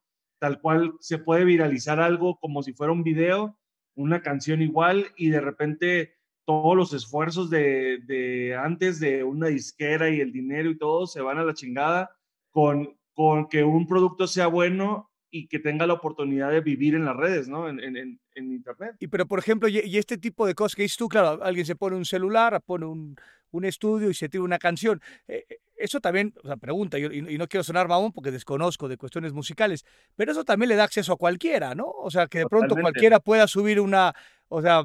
Eh, una, una, una, canción al pedo y digas, puta, yo soy cantante, pues espérame tantito. O sea, tenía que haber como un, un, un, filtro mayor, ¿no? Pues sí, yo creo que ese es el reto este, creo que a nosotros, como dice Román, nos tocó la transición entre que todavía había discos e inversión y era, eh, se hacían las cosas de diferente manera y ahora creo que la las ventajas que tiene es que, por ejemplo, nosotros eh, logramos estar en países en los que ni siquiera tenemos presencia física, como les contaba Pablo que una de las ciudades en las que más nos escuchan es en Santiago y nunca, ni siquiera hemos pisado Santiago, nunca hemos tocado ahí, nunca hemos hecho promoción de radio, de nada, absolutamente nada. Creo que no sonamos bien radio. Este, y esto es gracias a las plataformas digitales. Lo que está bien cool que tu música pueda llegar a donde sea. Ahora, el problema es que hay un montón de oferta porque todo mundo puede entrar, o sea, es, es bien fácil. Entonces creo que a diferencia de antes, creo que antes eran, era, era escaso, o sea, había muchos cantantes muy buenos, pero eran pocos. Entonces había mucho público para estos ciertos cantantes. Y ahora que la oferta musical es, de verdad es que es infinita, o sea, yo no puedo creer, cada cada semana sale música y música y música y música nueva, que esto al final, pues yo creo que está cool también para nosotros porque nos esforzamos cada vez más en hacer mejor música, pero es que todo pasa tan rápido, híjole, es que esto es, esto es rápido. En, cinco o diez años se ven, se ven juntos, ¿dónde se ven? ¿Qué, a, dónde creen que va a llegar Matiz? ¿Cuál, cuál es el tema? Creemos que sí, o sea, creemos que sí. Depende de Melissa, ¿no? Depende de Melissa. de las ofertas, las ofertas que haya, obviamente. No, obvio, nosotros ya estamos preparando nuestra oferta para unos tres años, se pueda quedar. Pero eh, nosotros sí nos vemos, o sea, sí nos vemos en cinco años como seguir haciendo música, seguir haciendo esto que, que, amamos, eh, siguiendo, siguiendo en este cambio, ¿no? O sea, en, en, en tratar de adaptarnos también siendo nosotros, pero adaptándonos también a lo, a lo que está sucediendo, ¿no? Eh, o sea, como ahorita decía Román, en, siete años, pero hace cinco años no es ni de pedo lo que es ahorita, o sea, en la industria musical, o sea, en cinco años cambió todo, y, todo, o sea, ni siquiera la industria musical, o sea, toda la industria tecnológica ha cambiado cabroncísimo en cinco años. Entonces, creemos, creemos ser aferrados a que lo que nos encantaría es seguir haciendo conciertos, sacando música, poder hacer eh, tal vez eh, giras por otros países, llegar a otros lados, ¿no? O sea, eso sería, por supuesto, la meta, ¿no? Eh, de seguir trabajando y, conociendo país a través de nosotros. Esto que decías de, los conciertos, eh, Pablo, ¿qué se siente subirse a un escenario y que de pronto 10 mil personas, puta, no? Eh, no hablen. Ah, no, no, no, no, no, no, perdón, perdón. Perdón, no, no, la otra, el otro lado, el otro lado. No, cabrón, pues es que, güey, también tú, doctor, pones 10 mil igual. Eres, eres un ojete, güey, eres muy mala persona. Es que dijo 10 mil en Mexicali, tú dices 10 mil. Estuvo bajo, estuvo bajo. estuvo bajo, cabrón. Es bueno, muy bajo, perdón. este güey es muy bajo. Perdón, perdón, perdón. Ustedes no. Aquellos sí, yo qué sé. Bueno, doctor, a ver, siga, siga, perdón. perdón por interrumpirlo. subir, yo, sé que luego explicar las emociones es, sumamente complicado, pero ¿qué, se siente que se suba, no? A un escenario de pronto 10 mil personas, puta madre, se vuelvan locas con el primer acorde, ¿no? La, la, primera este, estrofa. O sea, está chingón. Está chingón, o sea, sí es una, sí es una cosa poca madre, güey. Pues creo que la primera, o sea, como hemos tenido varios conciertos, no tanto de 10 mil personas, pero uno, uno, una de las veces como que nos impresionamos muchísimo fue el primer concierto que hicimos en Monterrey, en, en el pabellón M, no sé si conozcan este lugar, eh, que es, es un lugar de casi 5 mil personas, y es como la estructura es como muy del Auditorio Nacional, o sea, parece que es como el triple. Y fue la primera vez que fuimos, fue sold out, y cuando literal tenemos como un, un kabuki, una tela enfrente de nosotros, como que justo antes de empezar sí se siente bien, cabrón. O sea, sí se siente como de a la madre, o sea, viene chingón. Ya estando en el concierto, no sé si mis compañeros opinan diferente, pero creo que dejamos de ser tan conscientes de toda la gente, como que nos volvemos como hacia nosotros y como sí con la gente y sí como, hey, Simón, sí esto, sí aquello pero como que de repente de una forma bien extraña, eh, no es que no nos importe la gente, por supuesto que no, no creo que se entienda así, sino más bien como que es algo raro, como que ya en un momento ya es los que estamos arriba, nos volteamos a ver y sí interactuamos con la gente, pero como que la emoción está de nosotros tres y con nuestra banda, ¿no? ¿No, no es así, amigos míos? Sí, sí, sí. O sea, se vuelve como, o sea, todo lo que te transmite la gente de, de chingadazo, digamos, al principio como que aterrizas y a la mitad del concierto estás, estás viendo como disfrutándolo tal cual. Creo que, que, es una, una bendición para nosotros poder hacer lo que hacemos y volteas a ver a los demás como diciendo, qué cabrón, qué cabrón que sí podemos hacer lo que nos gusta y, lo que amamos hacer. Eh, aunque 10 mil personas no canten en otro lado, aquí. Bueno, entonces, qué chingón. No. qué chingón que Luego la vida se encarga de darnos unos golpes de realidad muy interesantes. Después Cabrón. de este glorioso concierto que les está contando Pablo, al siguiente día teníamos un concierto Final de en Querétaro, en Pinal de. Amoles. Mine- Pinal de Amoles, Querétaro. Era un pueblito en el que de verdad fueron a vernos unas 150 personas. Y las 150 personas tenían esta cara. Maravillosa. O sea, no entendía nada. Nada. nada, Eran puros, nada. puros viejitos. Ayer estuvo la arrolladora. O sea, ¿sabes de qué? ¿Por qué? ¿Por qué? ¿Qué, está- qué están haciendo? ¿Por qué, están haciendo- ¿Por qué están cantando estas cosas? Pues sí, O ¿qué- sea, qué hacen de aquí? la gloria a la ovación. O sea, porque además la verdad es que Monterrey es un público de calidad. O sea, haya mil, dos mil, cuatro mil, todos cantan. O sea, es una cosa que de verdad en Monterrey nos sentimos muy queridos. Pero entonces al siguiente día ni siquiera pudimos festejar ese concierto porque teníamos un vuelo muy temprano para llegar a Penal de Amoles. Y llegar y así, todos viéndonos con cara de, "Ni, ¿para qué vinieron? Si hubieran quedado allá". Bueno, ahora ustedes que contaban esto del pabellón M, sí lo conocemos, doctor. ¿Cómo? Tuvimos la oportunidad de hacer una ma- ma- majestuosa conferencia eh, que hacemos ahí, el doctor y yo, que se llama Farsantes con Gloria. Eh, fueron 77 personas, pero, pero, pero, pero la verdad, también sentimos lo que ustedes sentían. Se ovacionaron, ¿no? No, no. 77 muy entregadas, muy entregadas. No, no, como O Pablo. también te veían así. No, no, no, entre, es, no, pagaron, 77 cabrones pagaron, los tienen que ver más o menos mejor. No, güey, pero aparte, como estamos tú y yo, ya, ya lo voltamos a ver, tú y yo diciendo qué chingones somos y los 77 no. Sí, y otro día en Tijuana, ya sabes, eran, no sé, era un pinche lugar como para 3 mil, fueron 78 y los bajamos, güey. Dijimos, ni pedo, tú pagaste 500 varos, tú 200, ni pedo, todos saqué los de 500 para pues, platicar así como si fuera juego del Necaxa, güey, ¿no? O sea, más, más, más todo, más hermanado. No, pues Qué pasa, bueno, qué bueno. pasa. Nos, nos ha pasado, nos ha pasado Es un igual. lugar pasado veces. escenario, definitivamente. Sí, Tal- sí, es ya, que- Para todos. Es que, es, que, es que sí lo es, ¿no? Digo, para nosotros es una pinche farsa lo que presentamos, No, pero... nosotros somos una mentira, pero bueno, no O sea, pretendemos pero- llenar nada, pero también que lleguen cuatro, güey, está cabrón, ¿no? No, pero eso, Lo eso que hubiéramos hecho en tu casa, una carnita Güey, asada, claro, mejor. güey, claro, se trata de humillar, tampoco se trata de humillar. No, pero lo que seas tú, Melissa, es una realidad. O sea, es- el escenario es un lugar vulnerable, es cabronamente vulnerable, ¿no? Horrible.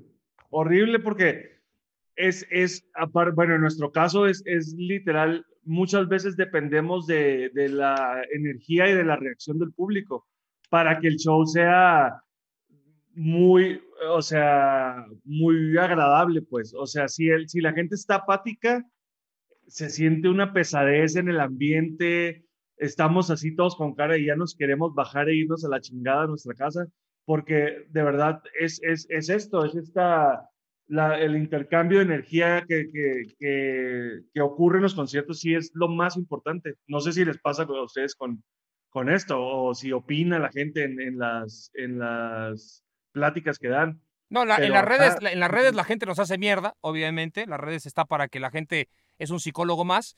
Pero sí, no, digamos, estamos convencidos de que cuando alguien paga por ir a verte, es muy difícil que haya un, un güey eh, estrictamente masoquista que, va, que pague por sufrir, ¿no? Entonces lo que pagan es porque quieren disfrutar de lo que, de lo que uno presenta en, en el escenario. Me imagino que cuando hablamos de música es así, o sea, es muy difícil que tengas un reventador en un concierto de ustedes, ¿no? Creo que la- el, el reto está, que digo, es una bendición que nuestro país tenga tantas ferias de pueblo, pero hay veces que nos tocan 10 mil personas que igual no querían ir a verlos, ¿sabes? Entonces, ahí Sí, el, empre- empresario vende cosas y ustedes van, pues porque, bueno, ha habido, ha habido un contrato de por medio.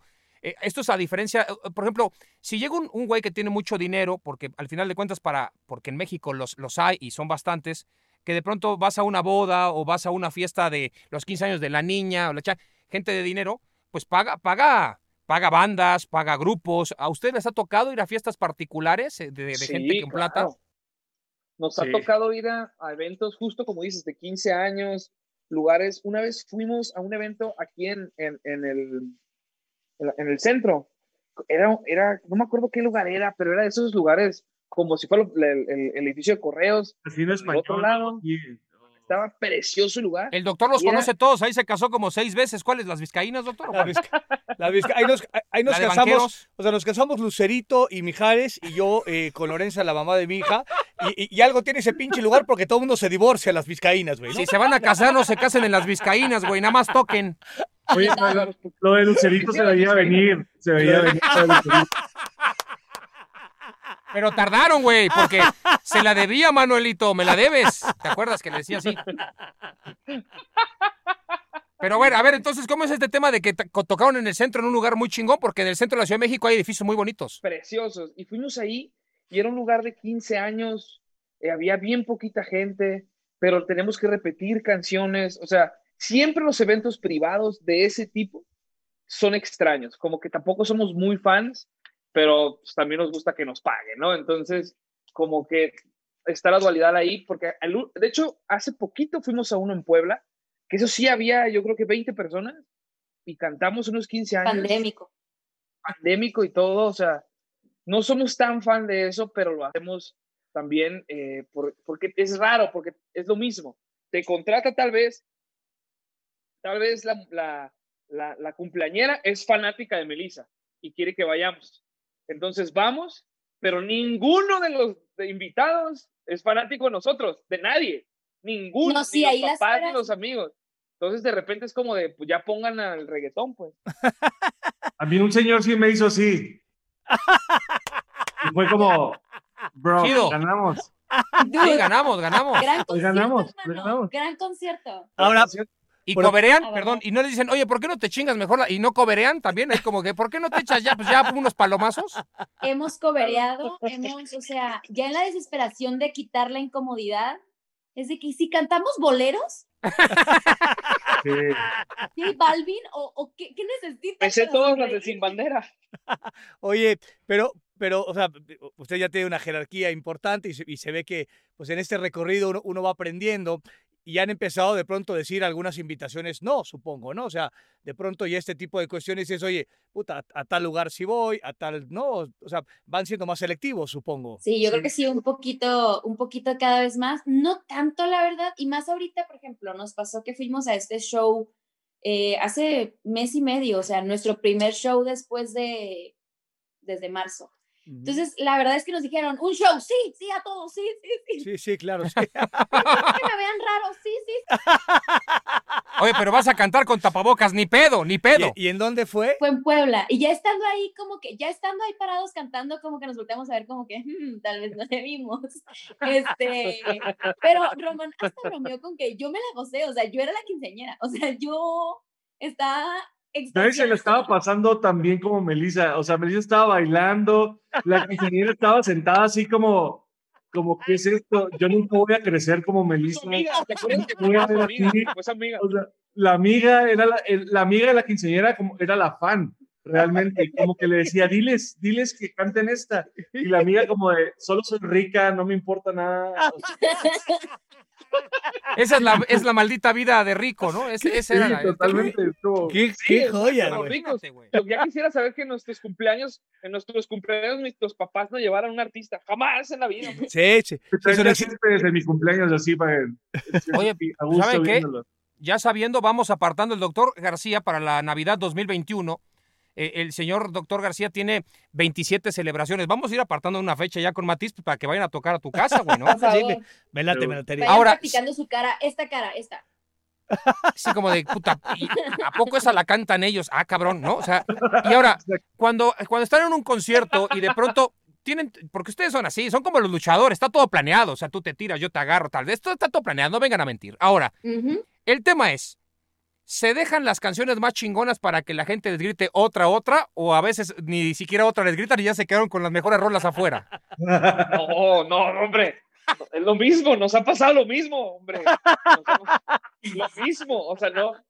Alguna vez hemos hecho eso y no que la gente, no, no, no. Te voy a contar una historia que nos pasó, que la conté ayer.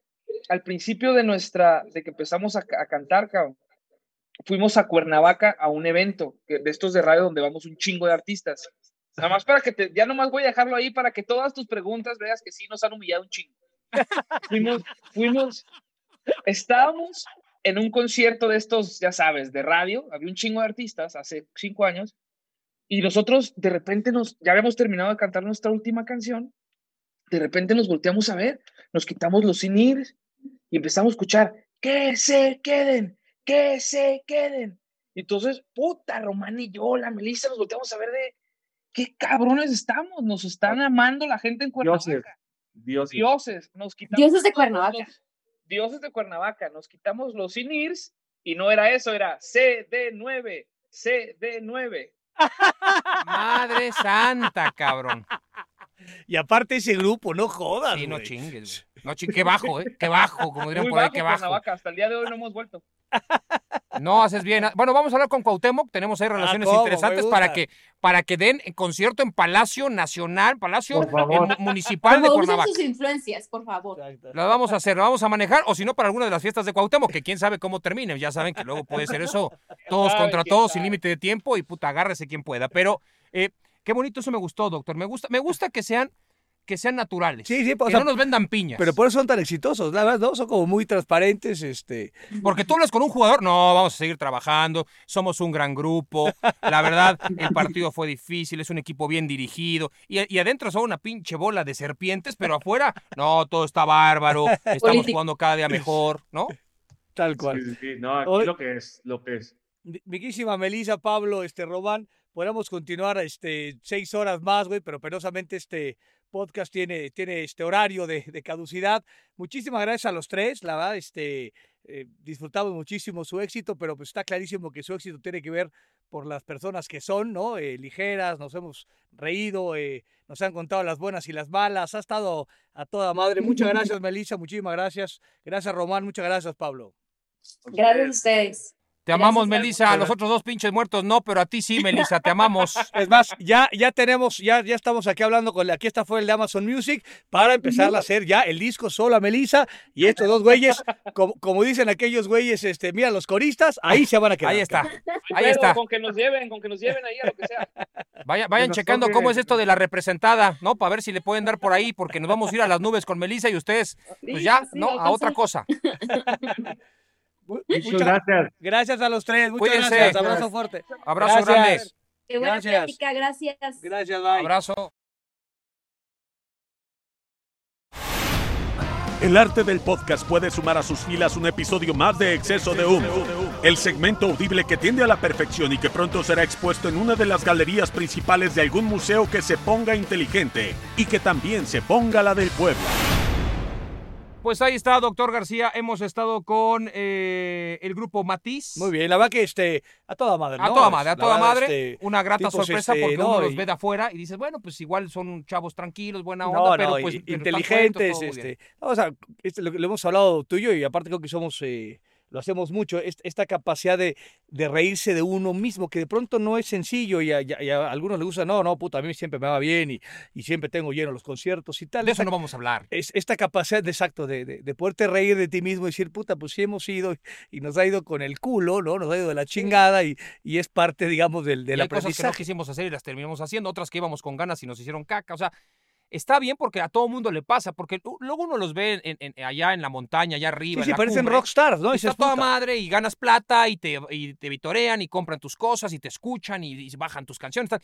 Pero también hay días de la chingada, como le pasa a cualquier persona que no se dedica a hacer un tema público tan abierto como para tener fanáticos. Y ahora ya nos vemos especialistas en músicos. o sea, ya, ya esta parte, güey, ¿no? O sea, no. tú Yo me parece que vamos a tener que empezar a meter ya un canal de música. parece doctor. que sí. Dejemos ya, porque aparte los músicos sí nos hablan. Sí, sí, güey, sí. los Espérate, espera, espérate, espérate, güey, ¿no? Que pasen unos podcasts y a ver si nos acaban También hablando. tiene Pero, razón, tiene razón. Cuando pero empiecen a escuchar otros va a valer madre. Ahora, doctor, nos tenemos ya que despedir porque ha sido un, un programa amplio, largo, extenso.